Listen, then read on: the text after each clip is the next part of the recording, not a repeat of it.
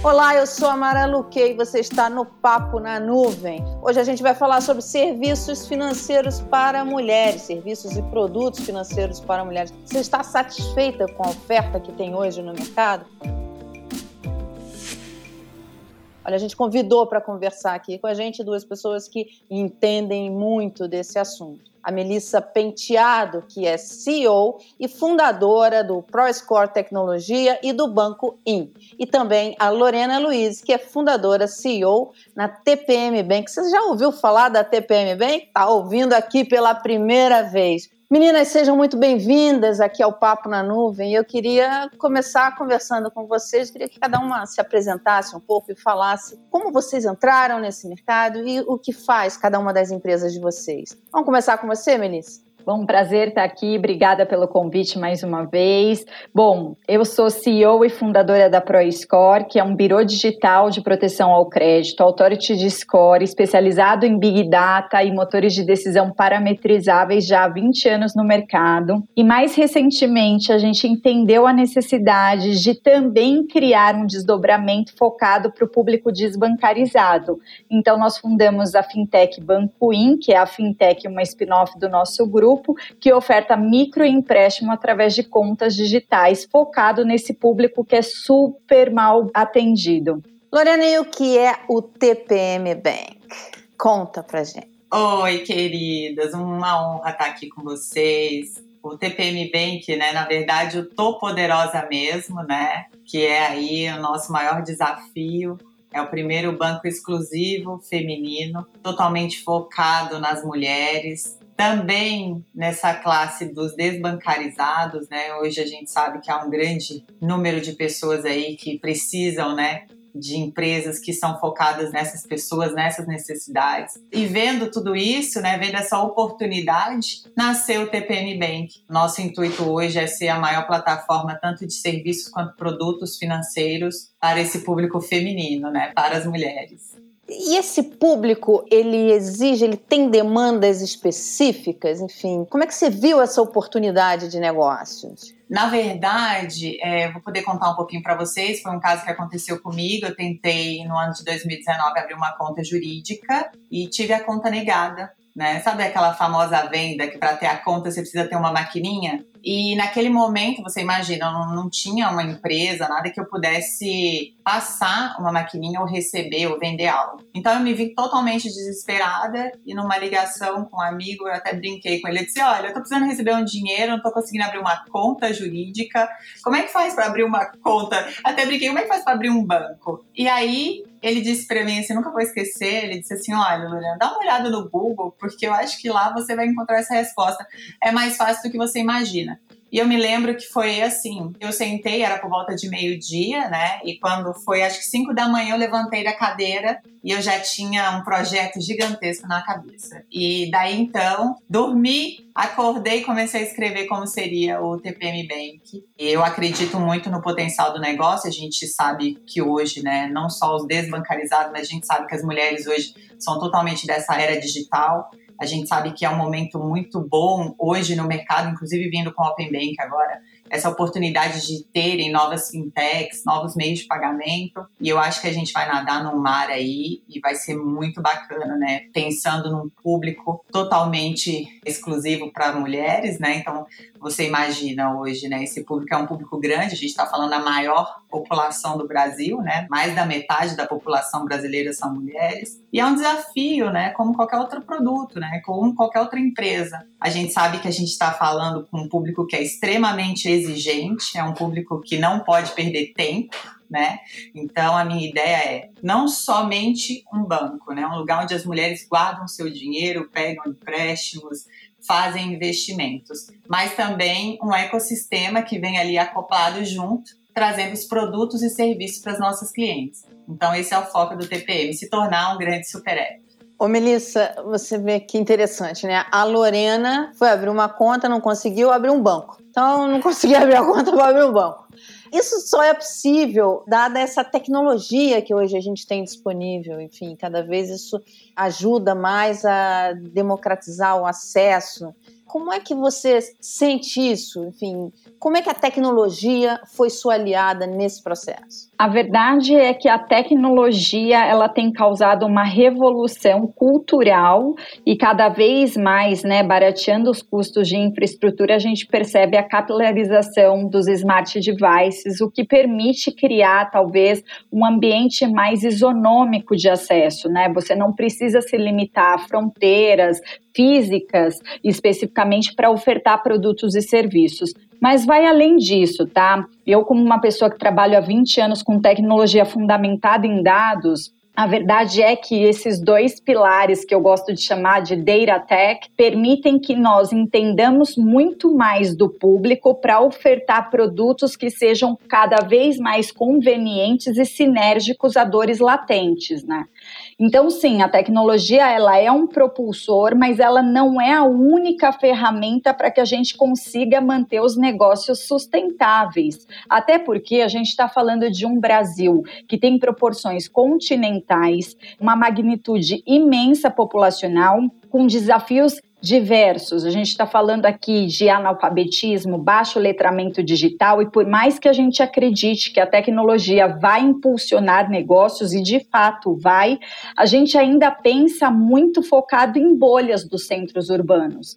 Claro, nos nossos negócios, eu posso dizer que esse ecossistema ele nasceu naturalmente por um desdobramento de necessidade. Veja bem, porque eu, como Biro, hoje atendo camada da população que preserva muito grandemente seu nome, que é o seu grande patrimônio. E convenhamos, a gente sabe que a vida com acesso ao crédito é bem mais leve. Aí, pegando o caso da própria Lorena, a gente sabe muito bem que ela teve uma dor e a maior parte dos empreendedores passa por isso, né? Resolve a solução criando uma empresa. Então, existem muitos sim desafios, mas a tecnologia hoje, ela é de fato um core para todas as startups nascentes e no nosso caso, ela se tornou de fato um meio para a gente poder fomentar o nosso grande propósito, que era incluir financeiramente e socialmente milhões de brasileiros. Voltando ao aspecto da mulher, é claro que quando a gente fala numa era de conveniência, nichar produtos, a gente tem desafios mais aprofundados e especializados, mas 54 da população brasileira que são as mulheres, elas são exigentes sim, mas ainda tem talvez talvez uma estima que deva ser trabalhada. Então, é um ponto interessante trazer, sim, a tecnologia como um meio de equiparidade, um meio de você conseguir colocar à disposição de todos uma solução e um serviço, mas tendo consciência que não é o único caminho, porque a gente precisa entender a realidade dos múltiplos Brasis que a gente conhece. Isso que você está falando é muito interessante, né? Quando você fala que as mulheres precisam entender que elas podem se sentir à vontade nesse mercado também, porque a primeiro momento parece uma coisa muito masculina e tal. E aí ela vai. Então, qual é o papel do banco nessa inclusão digital e financeira das mulheres? Orientação, sempre, e estímulo. Esses dois pilares alicerçados com uma comunicação transparente e simplificada facilitam para que ela se coloque nesse centro de protagonismo né? Porque veja, é, é um dado que eu vou trazer. Obviamente a nossa fintech, né? Ela oferta microempréstimo através de contas digitais e não adiantava ser mais uma solução no meio de uma paleteria mexicana, que a gente sabe muito bem que o mercado está pivotando para isso. Mas a gente precisava entender justamente como se aproximar desse público sem ser uma ameaça, porque ser mais um entra num aspecto de um Brasil que tem, como eu disse, né? É, um patrimônio às vezes restrito, que é a sua reputação financeira, que é o teu nome, e recebeu tantos nãos e que está tão calejado com isso que ser apenas mais uma solução não ia fazer a grande diferença. Então a gente entendeu muito mais quais eram os gatilhos para chegar até este público, invertendo a ótica, fazendo prospecção ativa, colocando sempre a pessoa no centro da nossa solução para que, olhando para o aspecto da mulher que está aqui, né, tentando talvez equiparar um retardamento mercadológico que a gente viveu, porque isso sim aconteceu, para quem não sabe, a mulher mulher ela só teve direito ao CPF na década aí de 60. Então a gente sabe que agora a gente está recuperando um pouquinho desse desajeito que aconteceu na temporalidade do nosso crescimento econômico. Então, colocá-la assim como uma protagonista, sabendo que ela poderia ter acesso facilitado às informações e que de fato ela seria ouvida, para nós foi muito eficiente.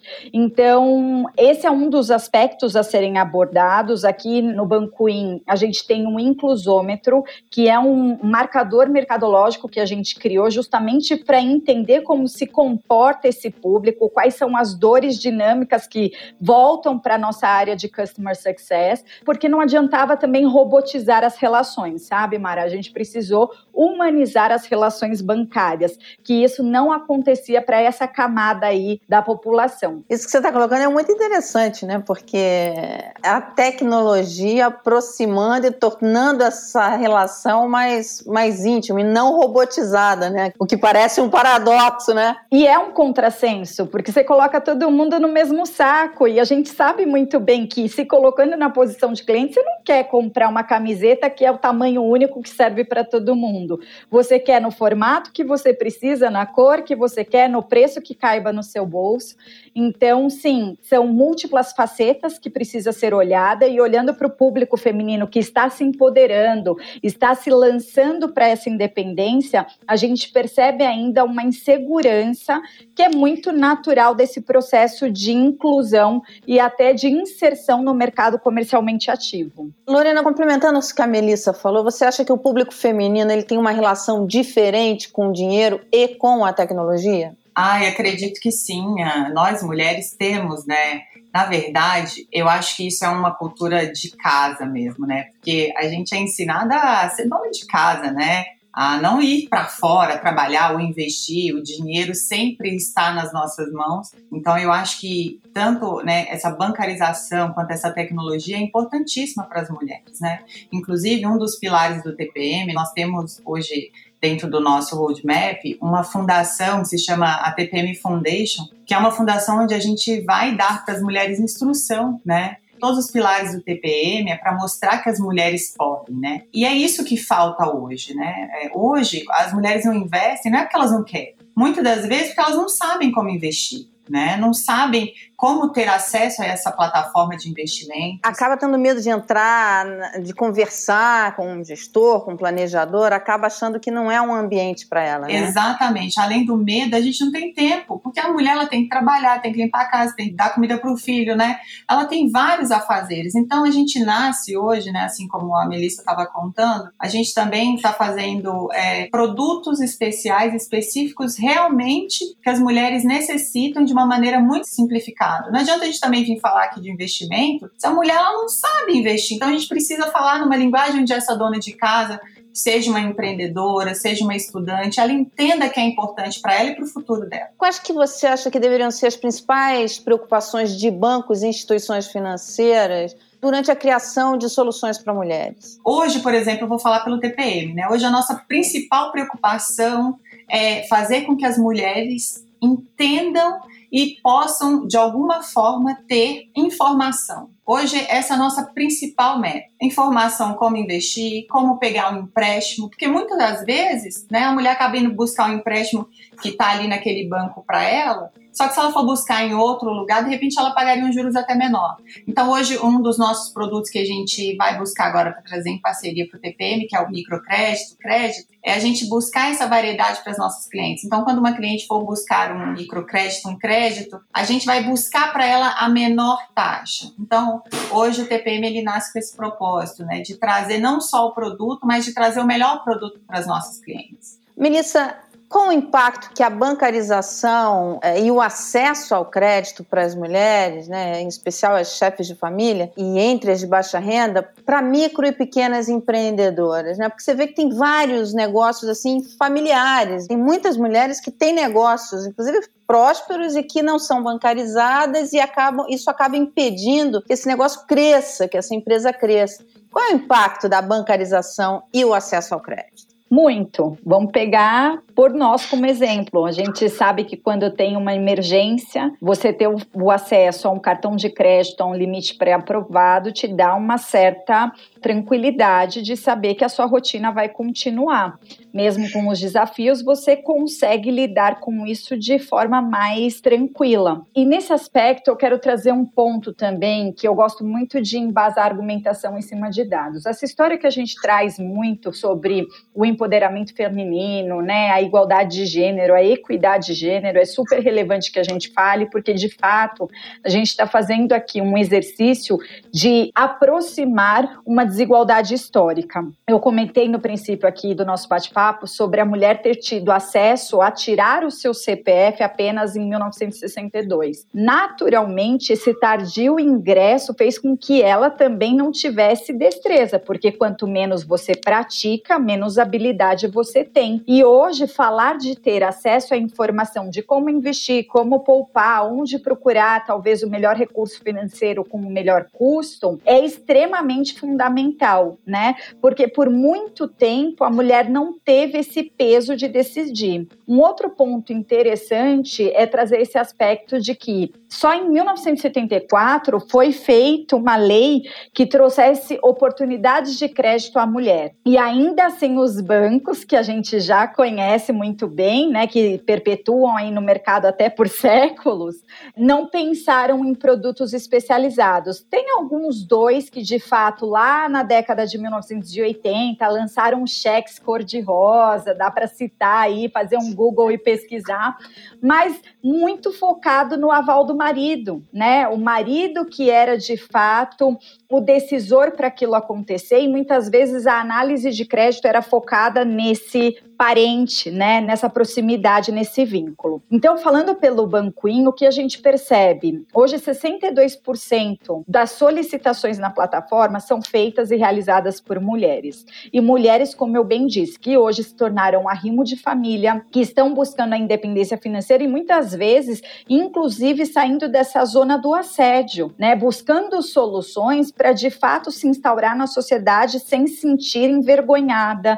é, se sentindo realmente numa oportunidade de fazerem aquele sonho se realizar. O maior dos pedidos que nós temos são justificados também em três categorias. Grande parte deles é para buscar investir na sua profissionalização. A segunda justificativa é investir no seu negócio que ainda não é formal.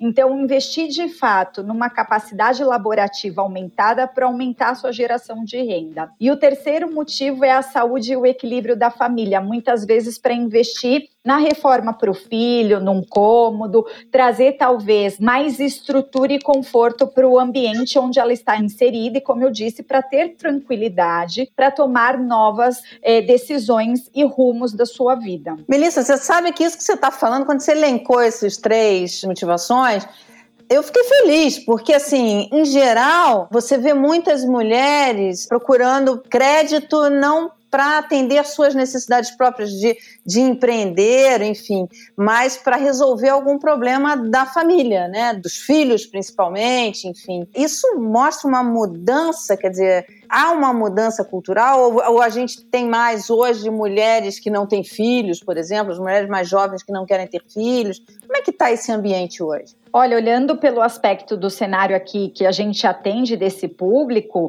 a gente está falando de uma faixa que vai entre 27 e 45 anos, a maior parte delas com filhos e ainda assim tomando uma decisão para potencializar as suas habilidades e capacidades. Então, eu acredito sim que é uma mudança de era, a gente vem percebendo essa maturidade ao longo do tempo e cada vez mais é, focado e alicerçado em todos, talvez, programas, comunicações que a gente percebe incentivando de fato a informação de forma simplificada e de fácil acesso.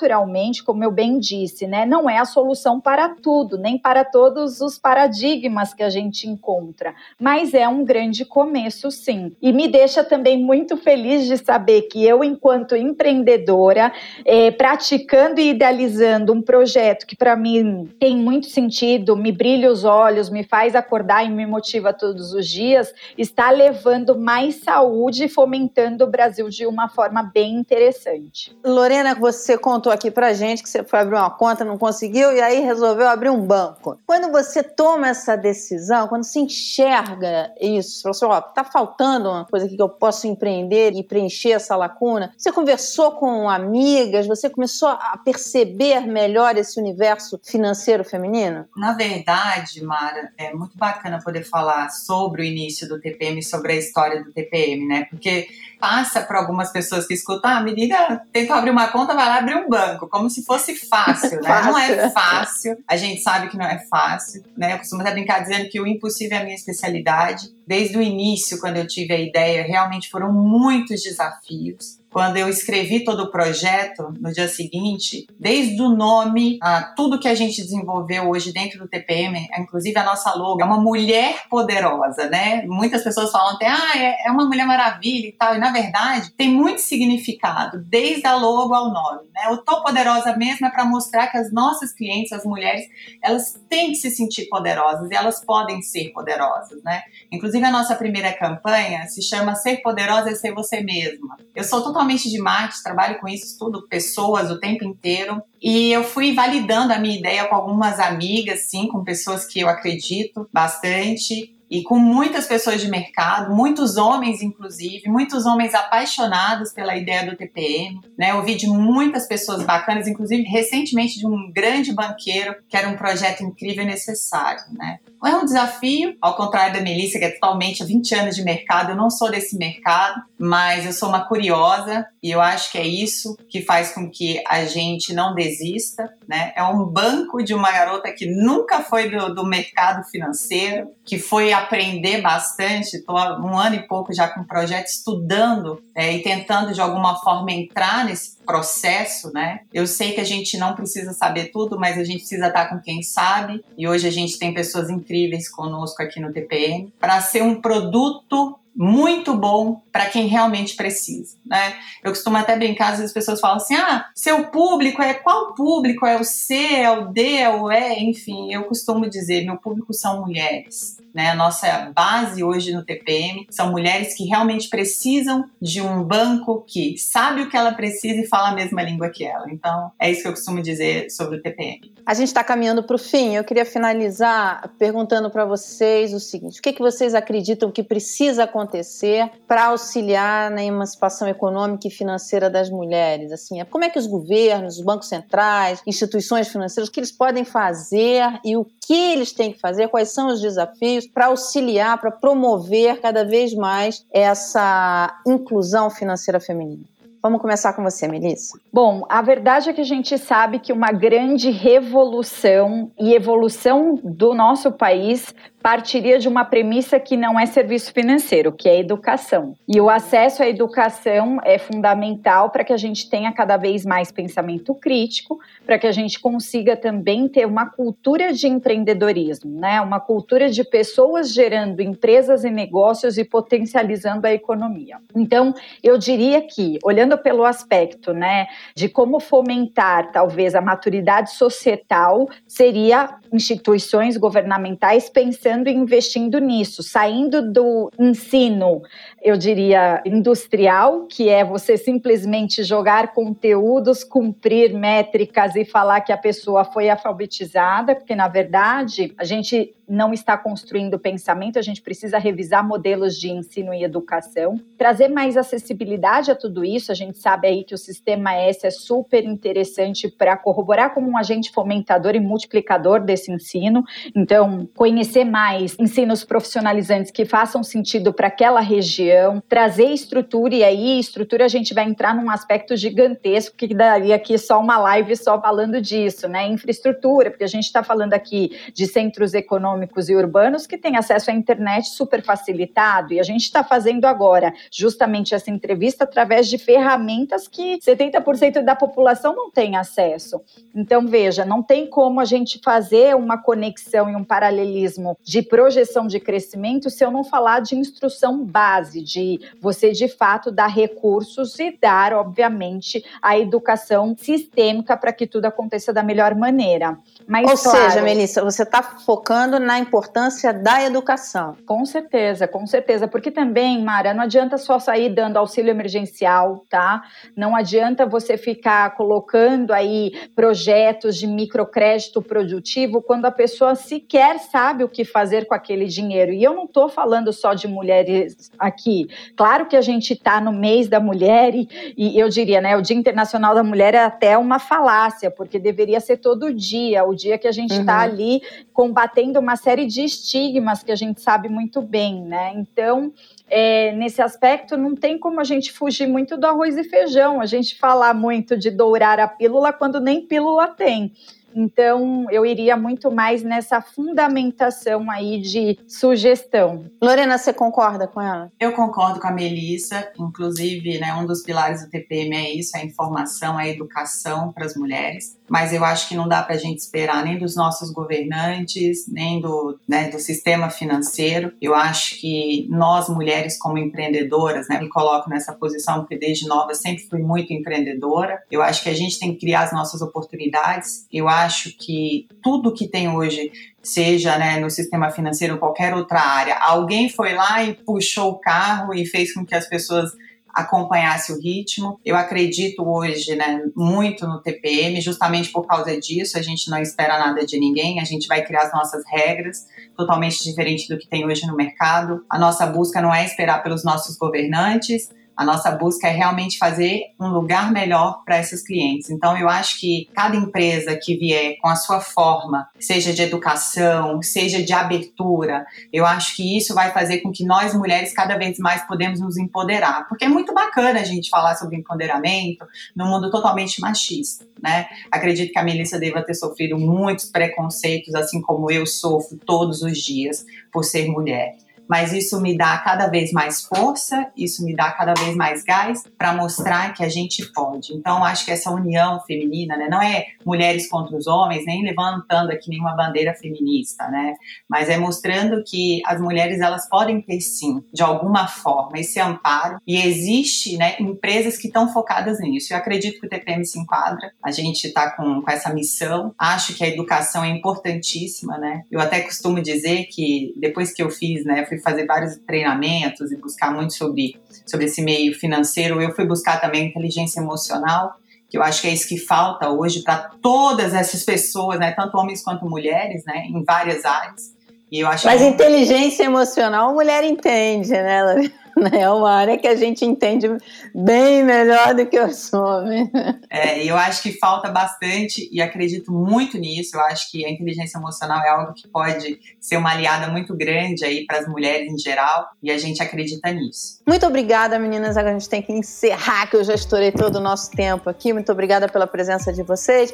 Muito obrigada por você que acompanhou e ficou com a gente aqui nesse bate-papo, papo na nuvem. Obrigada, até a próxima. Obrigada, querida. Obrigada. Tchau, tchau.